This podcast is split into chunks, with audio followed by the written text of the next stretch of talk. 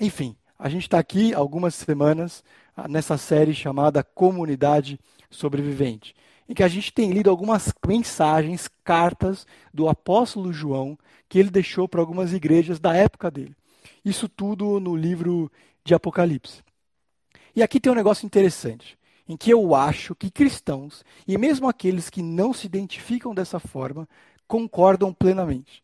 Por exemplo, o que, que você imagina quando ouve alguém dizendo, a gente aqui dizendo alguma coisa do tipo, estamos lendo o livro de Apocalipse? Ah, o que, que te vem à mente quando você ouve Apocalipse?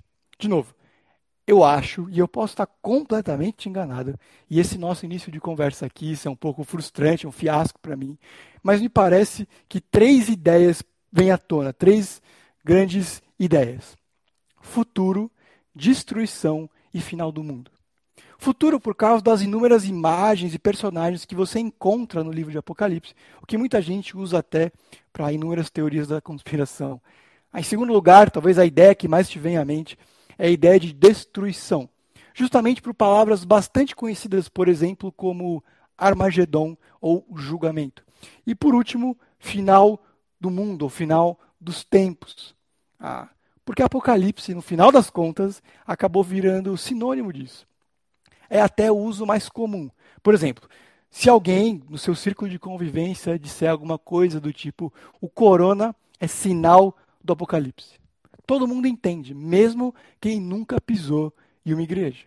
E essas três ideias fazem muito sentido, elas são justas para o livro, elas não estão completamente à parte.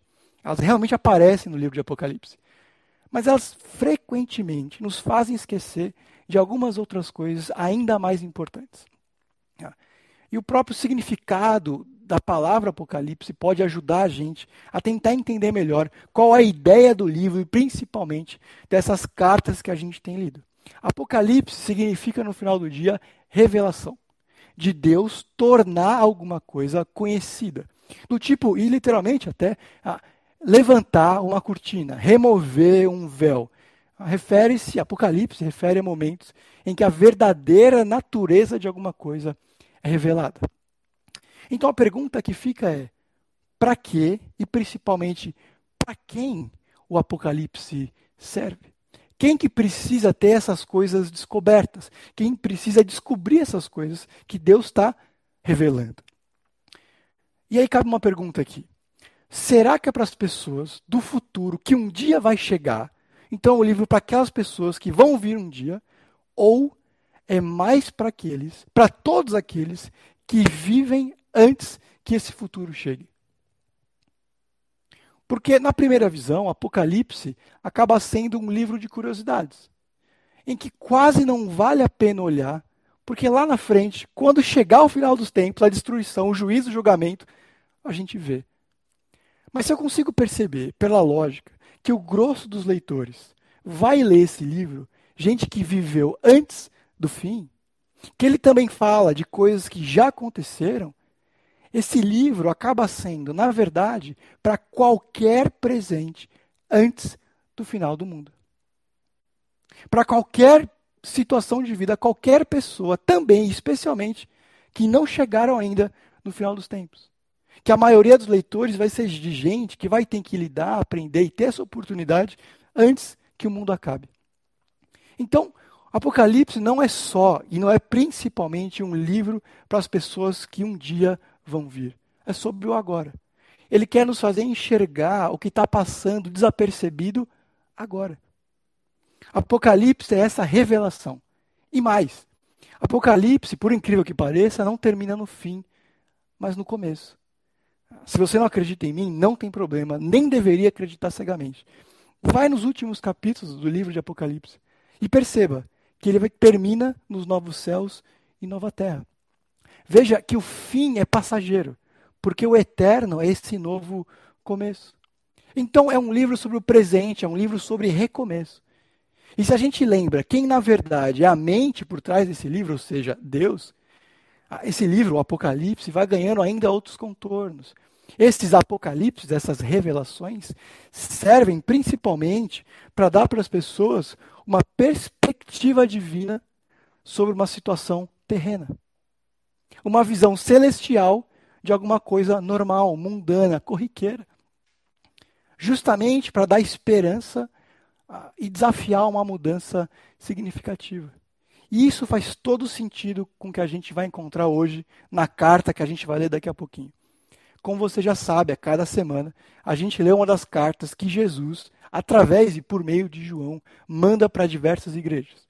De novo, uma perspectiva divina sobre uma situação terrena. E eles, como nós, não estão percebendo algumas coisas e precisam que Deus venha e, vendo o todo, traga essa perspectiva.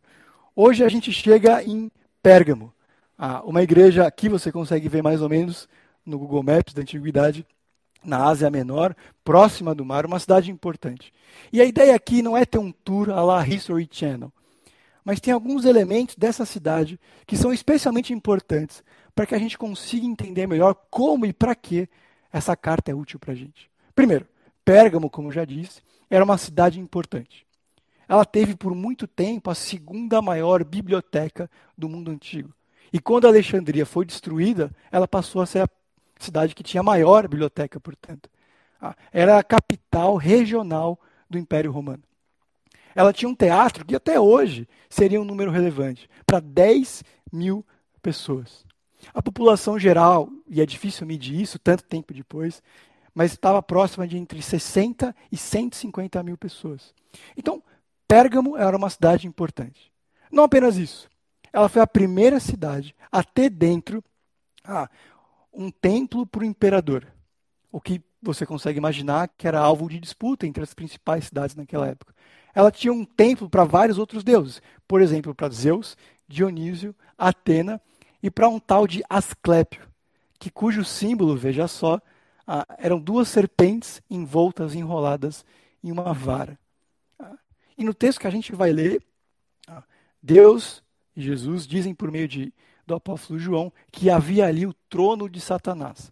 E mais do que tentar entender ou até adivinhar se isso é um lugar específico ou de qual divindade, falsa divindade está fazendo referência, é mais uma ideia, uma noção de que o espírito geral daquela cidade, o sistema, a mente, a forma como funcionava, era diabólica, era contrária a Deus.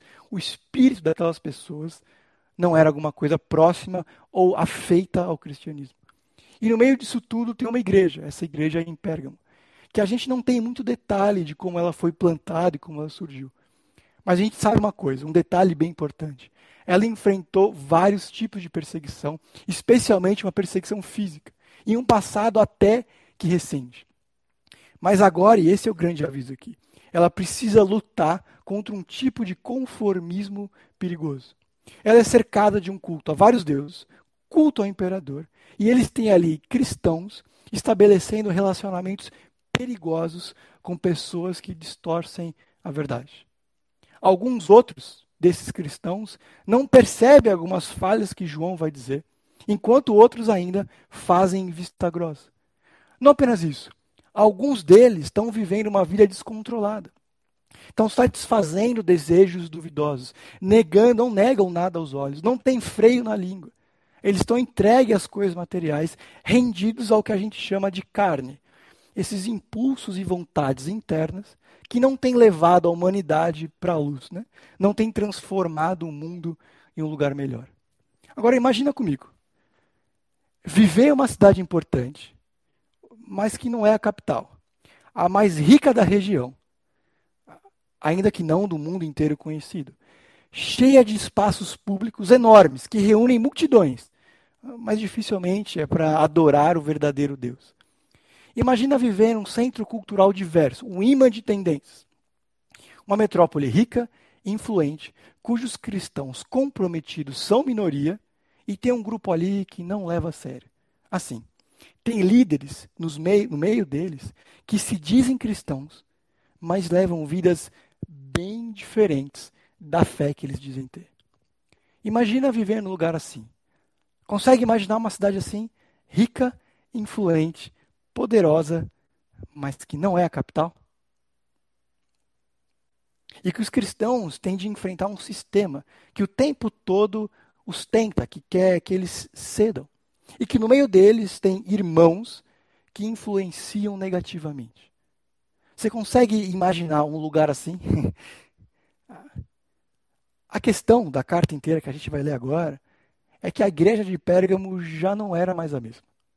Os cristãos que eram exemplares agora são negligentes. E a grande pergunta é como que isso aconteceu? Como que eles saíram de uma posição tão boa que o próprio Deus diz: vocês estavam dando exemplo, vocês têm se agarrado, agarrado à verdadeira doutrina. O que aconteceu com eles? Quais foram as brechas em uma situação tão boa que colocou eles nessa nova situação? Quais os instrumentos que o mal tem usado para enfraquecer os cristãos? Onde e no que eu e você deveríamos permanecer atentos? E se a situação não era tão diferente, ah, o que pode nos levar a falhar e esmorecer? Te convido a abrir então em Apocalipse, capítulo 2, dos versos 12 ao 17. Você pode acompanhar aqui e ligar a sua Bíblia, Apocalipse, capítulo 2, dos versos 12 ao 17. Diz assim: Ao anjo da igreja em Pérgamo, escreva: Essas palavras são daquele que tem a espada afiada de dois gumes.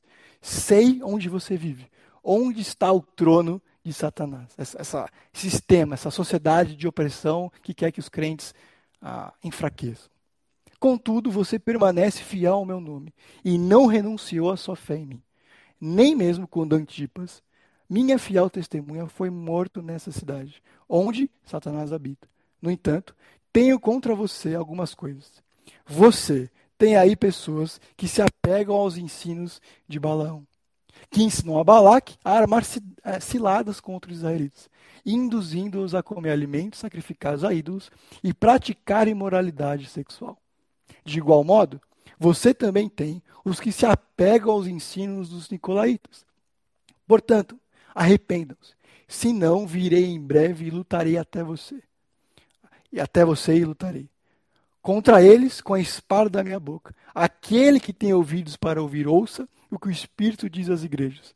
Ao vencedor, darei o maná escondido, também lhe darei a pedra branca, com um novo nome nela inscrito, conhecido apenas por aquele que o recebe.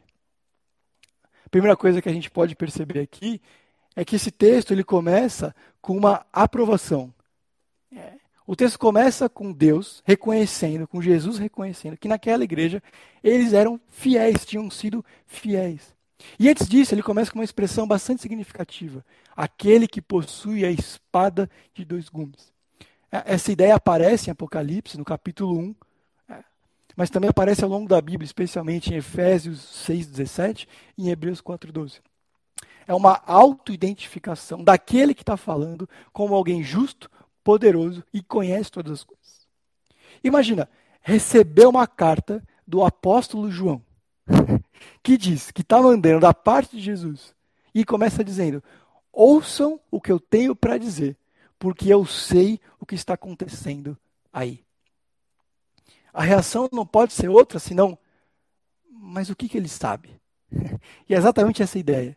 E logo na sequência, Jesus aponta que a igreja de Pérgamo pode ser reconhecida como uma igreja fiel. Que eles se agarraram firmemente, com unhas e dentes à verdade.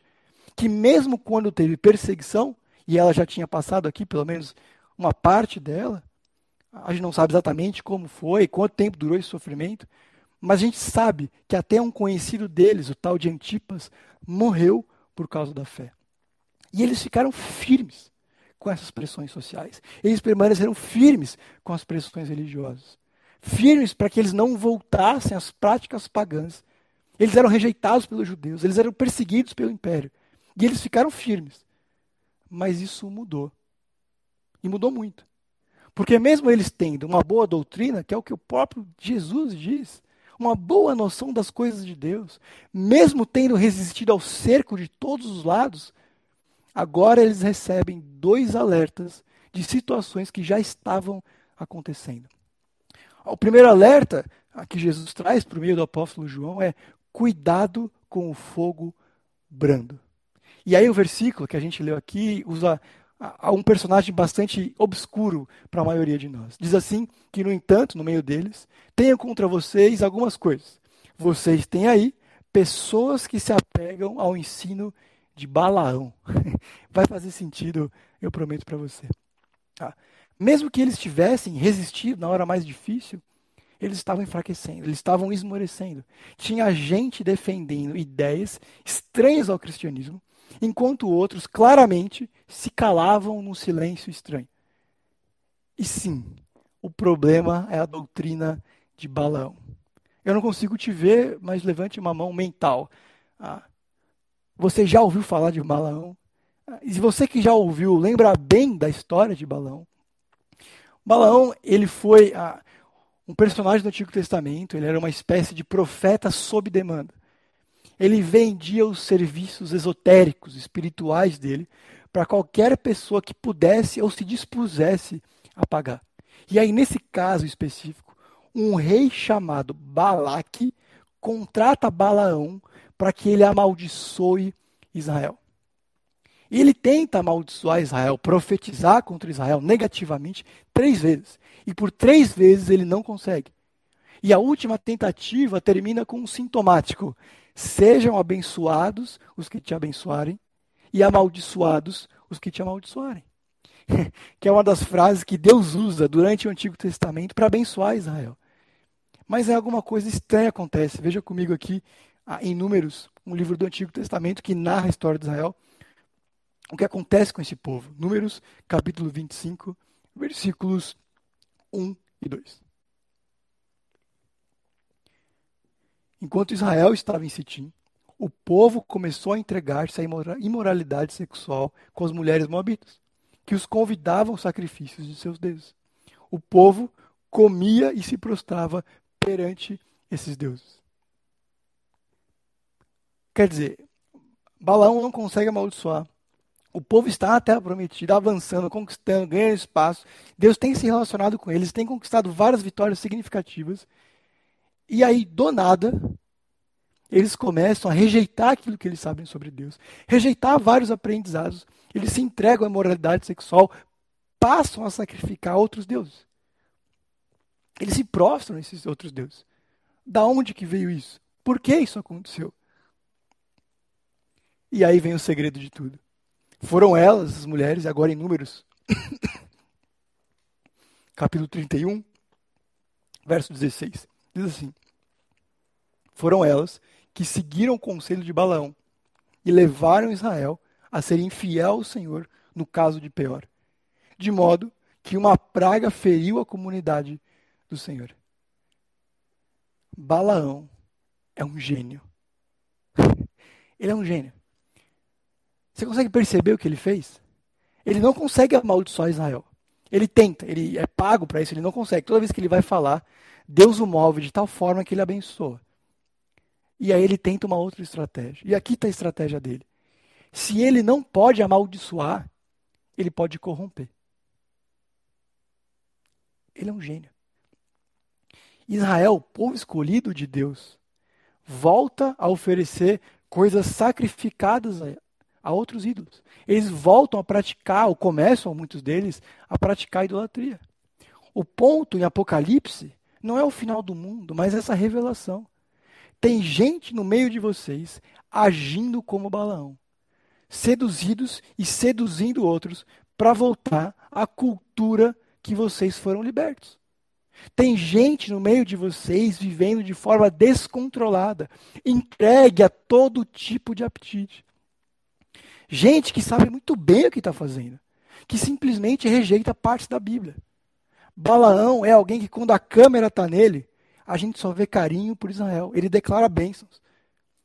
Mas nos bastidores, dos gabinetes, nos grupos de WhatsApp, Balaão agia de forma completamente diferente.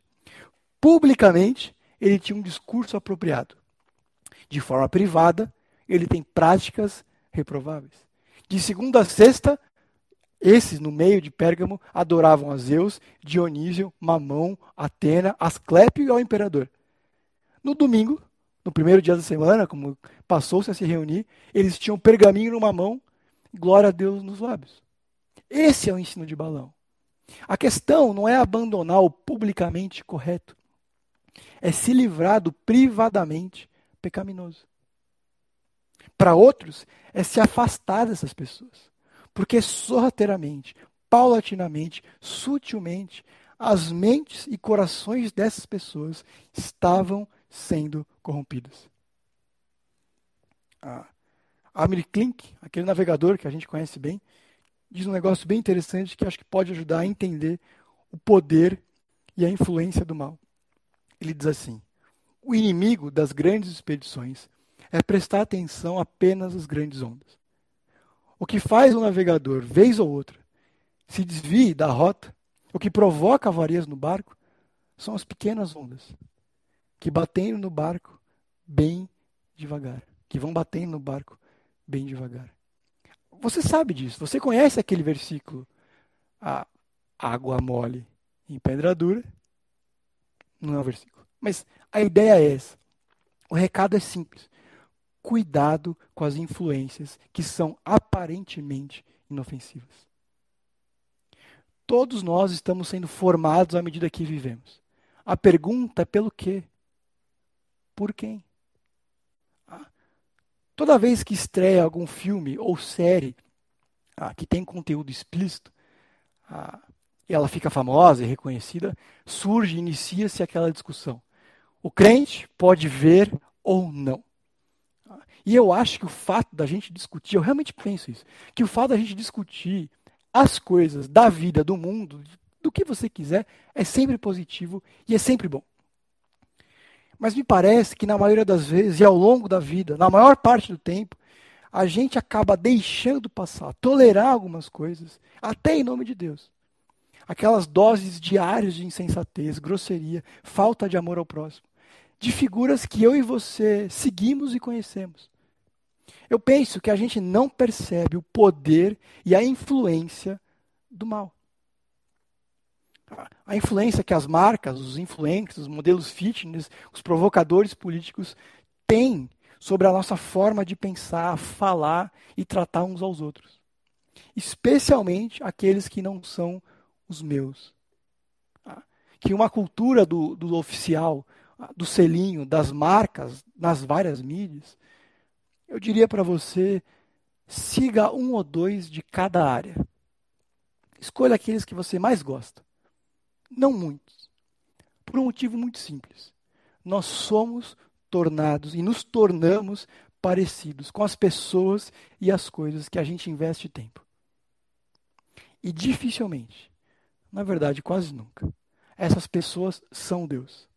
Falam como Deus, pensam como Deus nos ensina a pensar e ensinam a gente, encorajam a gente a amar o próximo como a gente deveria. Porque não é preciso de muito e nem muito tempo para que a gente passe a desejar o corpo que eu não tenho e nunca vou ter. Viagens que eu nunca vou fazer. Coisas que eu nunca vou comprar. Repetir palavras que eu nunca deveria. Seguir alguém é abrir a porta da minha alma. E isso não deveria ser feito de forma leviana ou simplista.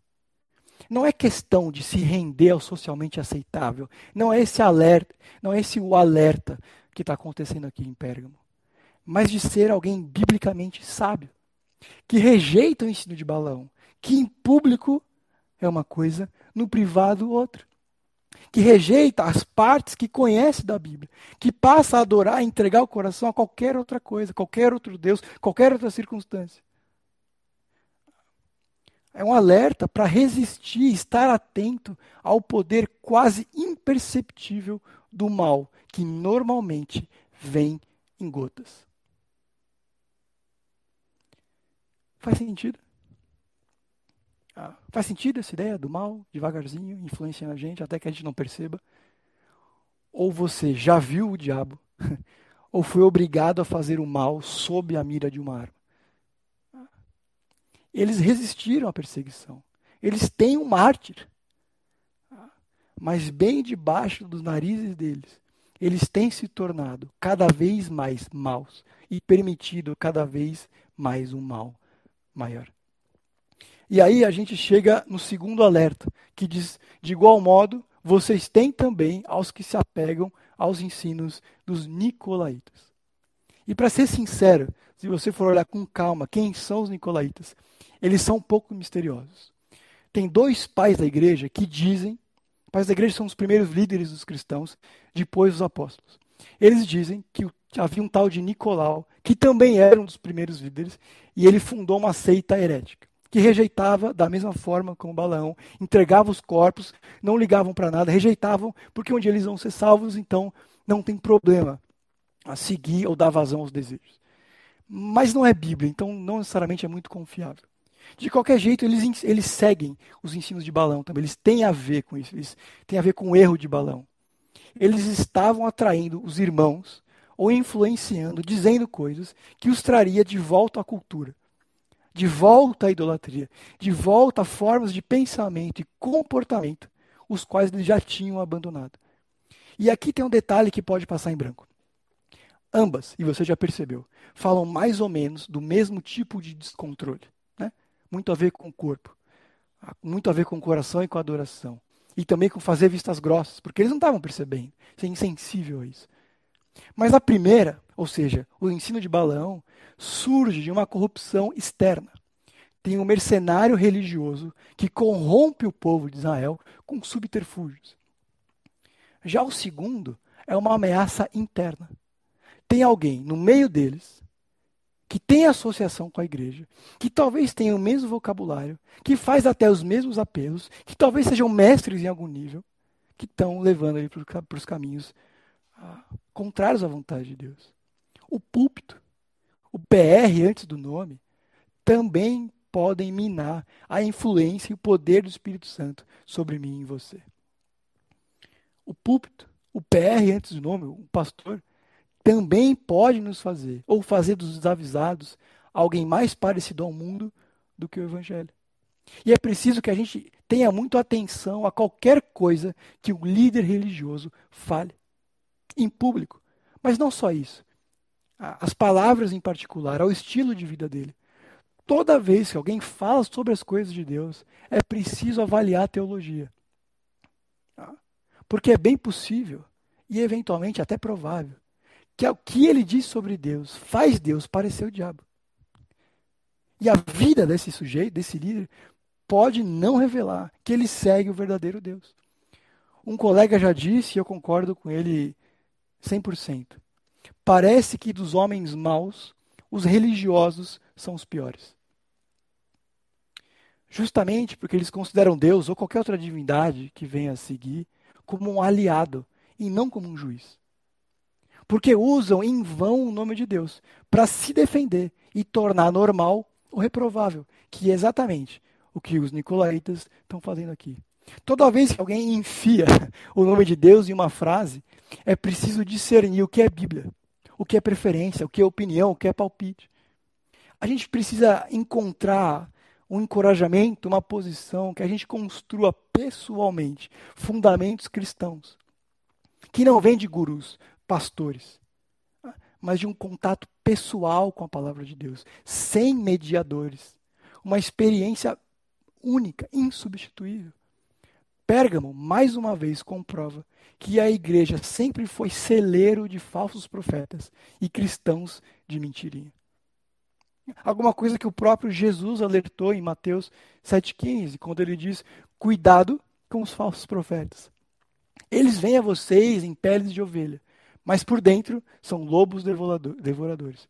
Vocês os conhecerão pelos frutos. Pode alguém colher uva de um espinheiro ou figos de uma erva daninha? Semelhantemente, toda boa árvore dá frutos bons, mas a árvore ruim dá frutos ruins. A árvore boa não pode dar frutos ruins, nem a árvore ruim pode dar frutos bons. Ah. Lendo esse texto de forma breve, uma forma, um jeito de reconhecer um falso mestre Veja se o ensino dele é duvidoso. Veja se a vida dele, os frutos são incoerentes. Veja se ele dá ênfases equivocadas. Se ele pega uma parte da mensagem do Evangelho, da Bíblia, e faz disso o centro. Se ele faz falsas associações. Ser crente é isso. Pensar assim, fazer desse jeito, agir dessa forma. Tem coisas que a Bíblia nunca disse. Um pastor que eu descobri recentemente disse alguma coisa bem interessante. Ah, Jesus pode viver no seu coração, mas vovô vive em seus ossos. Ah, em outras palavras, se a gente não tiver consciência de quem está nos moldando, de como nós podemos e somos muitas vezes negativamente formados pelas nossas famílias, falsos mestres, a gente, desculpa, a gente corre o risco de repetir esses padrões, viver esses princípios nas nossas vidas e ensinar. O que a carta de João para a igreja quer fazer é alertar. Vocês não têm percebido que no meio de vocês, alguns de vocês têm repetido, ensinado e vivido de forma contrária. Parte de vocês não percebe, parte de vocês não faz nada, e outra parte ainda está sendo influenciada. Não é uma mensagem sobre o fim do mundo, é uma mensagem sobre a vida que eles tinham, na cidade que eles viviam, com o coração que eles estavam desenvolvendo. É um aviso para que eu e você sejamos ou estejamos alertas para as influências que aparentemente não têm poder sobre nós, que a gente rejeita de cara, mas cujo repetir inevitavelmente venha nos formar. É um alerta sobre aqueles que nos cercam, que têm vários pontos em comum, mas fogem do centro da verdade de Deus. Que desconstroem, rejeitam, desmerecem aquilo que é verdade, que a Bíblia apresenta ao longo dos vários livros. E aí ele oferece uma direção no finalzinho, ele diz: "Portanto, arrependam-se, senão virei até você em breve e lutarei contra eles com a espada da minha boca." A ideia aqui que João, mas sobretudo Jesus movendo o coração de João para escrever, é que a igreja ali em Pérgamo precisa expurgar a tolerância que mantinha com o erro doutrinário, com a libertinagem moral e com o mau testemunho. Arrepender significa várias coisas diferentes para pessoas diferentes. Mas quando a gente pensa no contexto bíblico, tem essa ideia de mudar o modus operandi. A forma de viver que era anterior àquele momento. Significa literalmente mudança de sentido, direção ou mente. No caso aqui, é uma postura firme contra os falsos mestres. O problema da igreja em Pérgamo era a tolerância e a autoindulgência. O famoso: o problema não é meu. Ou ele que se vire com Deus. Mas essa postura individual, ou individualista, os impedia de perceber que haviam esses dois grupos, os nicolaítas e os de ensino de balão, que estavam corrompendo os irmãos, corrompendo a igreja, especialmente o testemunho. E aí vem de novo essa ideia de espada, que é, de novo, me ouçam, porque eu sou justo e eu sei do que eu estou falando. Ainda que a carta seja endereçada a toda a igreja em Pérgamo, o apelo final, perceba, é individual.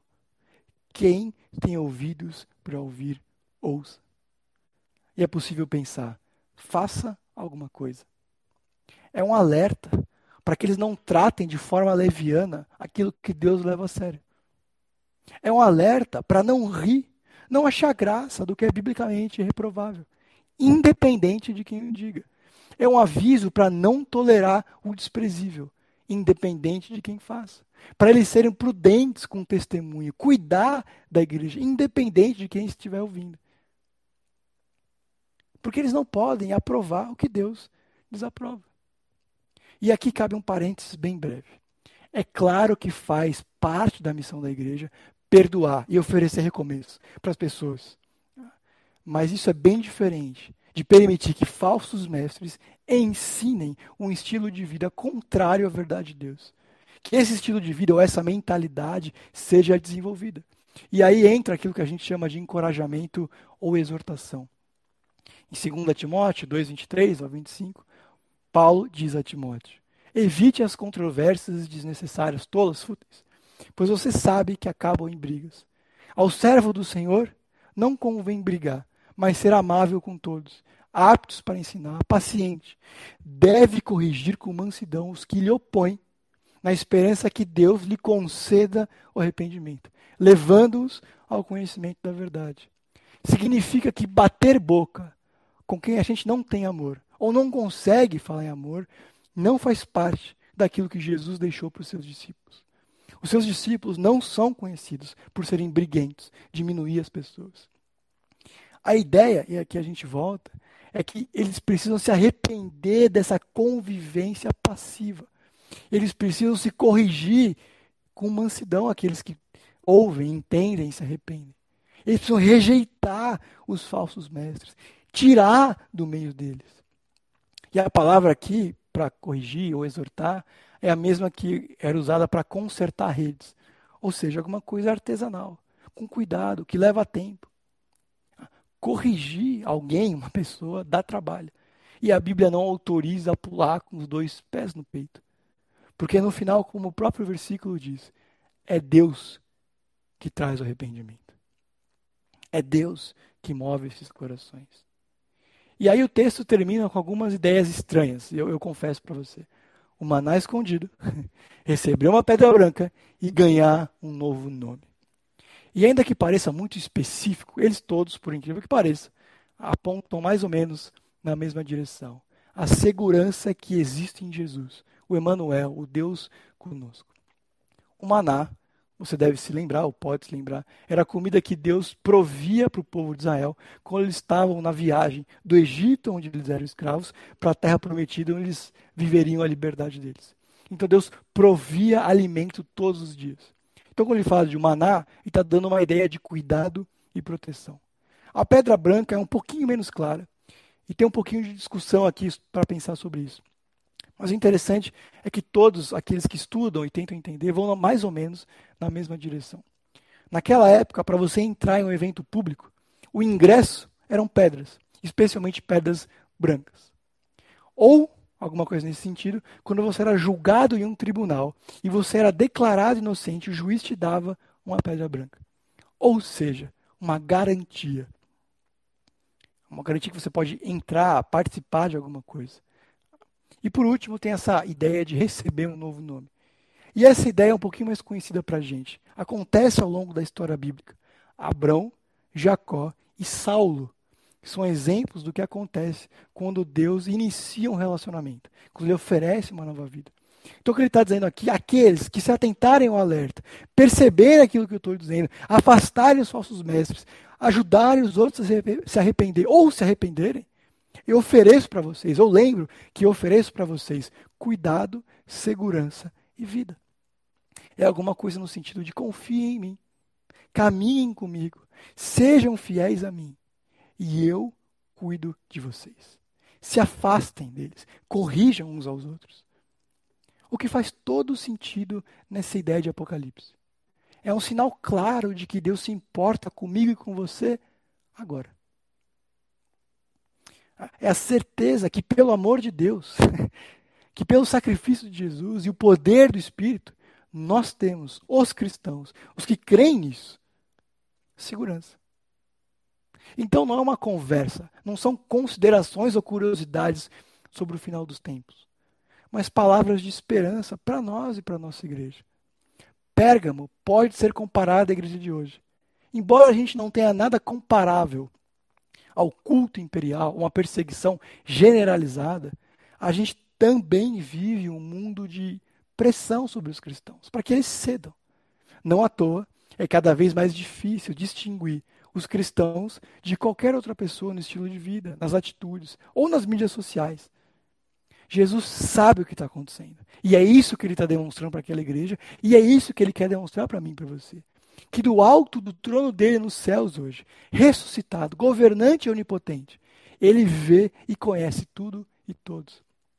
Que a igreja não pertence a mim, que a igreja não pertence a você, que a igreja, em última análise, pertence a Jesus. E é isso que ele está fazendo hoje, cuidando da igreja dele, alertando a igreja dele. É a única coisa que ele faz hoje. Ele não está regendo um coral de anjos. Os anjos cantam bem sem ele. Ele não está mantendo as estrelas no lugar. Elas já funcionam bem, porque ele fez assim. Ele está fazendo exatamente o que ele disse que faria: edificando, construindo, plantando igrejas em Jerusalém, em Pérgamo, em São Paulo, em Floriano, no Piauí, ou em Abane, em Moçambique. Eu sei que você nunca ouviu falar das duas últimas. Não tem problema. Jesus já. É um privilégio da vida humana quando Jesus vem até nós. Nos alerta e diz: Daniel, Gabriel, Luca, Grazi, vem, participa da minha igreja, crê em mim, edifique comigo. Essa é a minha igreja e eu me importo com ela. me ajuda a fazê-la crescer. É mais ou menos como o capítulo 1 de Gênesis. Um mundo em trevas e em desordem. Mas Deus supera tudo isso com luz e vida. Se lá no comecinho, com a palavra dele, aqui pela ressurreição de Jesus. E é assim a revelação do final do mundo, que na verdade é sobre um recomeço, sobre um mundo renovado, sobre uma igreja refeita. A revelação é sobre o começo, um novo jeito para a velha vida, uma nova igreja, uma nova vida. Não é sobre um novo normal, é sobre uma boa vida em qualquer normal. Amém? Pensando em desejos desordenados, testemunho, igreja, coração, queria caminhar para o nosso final aqui citando o C.S. Lewis que pensou um pouco sobre isso. Ele diz assim: As criaturas não nascem com desejos que podem ser satisfeitos. Um bebê sente fome, bem, existe o alimento. Um patinho gosta de nadar, existe a água. Um homem sente o desejo sexual, existe o sexo. Se descubro em mim um desejo que nenhuma experiência desse mundo pode satisfazer, a explicação mais provável é que eu fui criado para outro mundo. Se nenhum dos prazeres terrenos satisfaz esse desejo, isso não prova que o universo é uma tremenda enganação. Provavelmente, esses prazeres não existem para satisfazer esse desejo, mas só para despertá-lo e sugerir a verdadeira satisfação. Se for assim, tenho que tomar cuidado para não cair no ensino de Balaão ou dos Nicolaites, dos influencers e dos perfis oficiais. Por um lado, nunca desprezar as bênçãos terrenas, nem deixar de ser grato por elas. Por outro, nunca tomá-los pelo algo a mais, dos que são apenas cópia, eco ou miragem. Tenho de manter viva em mim a chama do desejo pela minha vida verdadeira na terra natal, a qual só encontrarei depois da morte. E jamais permitir que ela seja arrasada ou caia no esquecimento tenho de fazer com que o principal objetivo da minha vida seja buscar essa terra e ajudar as outras pessoas a buscar essa terra também. A ideia em Pérgamo, por meio de João, por causa de Jesus e pensando em C.S. Lewis, é mesmo sendo tentado por esses desejos, mesmo sendo oprimido por outros que dizem está tudo bem, não tem problema, Deus também aceita essas coisas. É voltar e repensar qual é a vontade de Deus nisso. E para encerrar, eu tenho duas perguntas aqui para a gente. Primeiro, ao que, que eu e você temos nos apegado? Ali em Pérgamo eram os ensinos de Balão, a doutrina dos Nicolaítas. A gente tem se apegado firmemente ao quê? As coisas dadas por Deus, aos princípios dele, a certeza da salvação que Jesus dá, ou à cultura, ao nosso coração, aos nossos desejos carnais. Porque os pecados precisam ser lidados em pelo menos três níveis: individualmente, interpessoalmente e institucionalmente. Porque é perfeitamente possível ter a alma redimida por Jesus e viver num sistema moldado por Satanás. Isso significa que eu e você vivemos hoje num lugar que também tem o trono de Satanás. E atentos a isso, precisamos fugir dessas doutrinas, desse estilo de vida e dos falsos mestres. Em segundo lugar, ah, em seu círculo, existem pessoas sendo influenciadas pelos ensinos de Balão ou dos Nicolaitas? Ah, a gente normalmente, eu desencorajo sempre a você nunca pensar em outra pessoa que você está ouvindo a pregação, porque a gente acaba perdendo o ensino. Ah, mas é um alerta. É um alerta. Existe gente no meu meio, no meu círculo de convivência, que tem me influenciado para longe das coisas de Deus, a Bíblia diz: arrependa-se. Esteja atento a isso.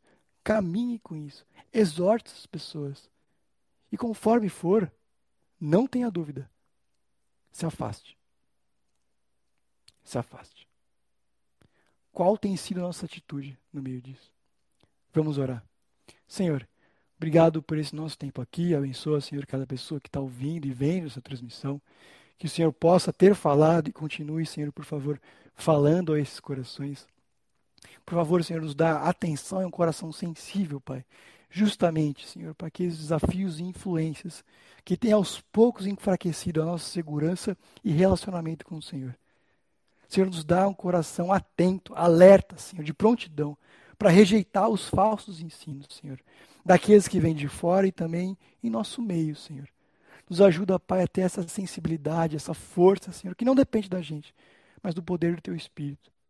Clamo, Senhor, para que a gente possa lembrar desses aprendizados nessa semana, para que a gente possa olhar para o mundo e para todas as pessoas ao nosso redor com um olhar desconfiado. Inclusive também, Senhor, para nós mesmos, para os nossos desejos. Nos ajuda, Pai, a ter um coração mais próximo e um caráter mais parecido com o Teu Filho. Em nome de Jesus, amém.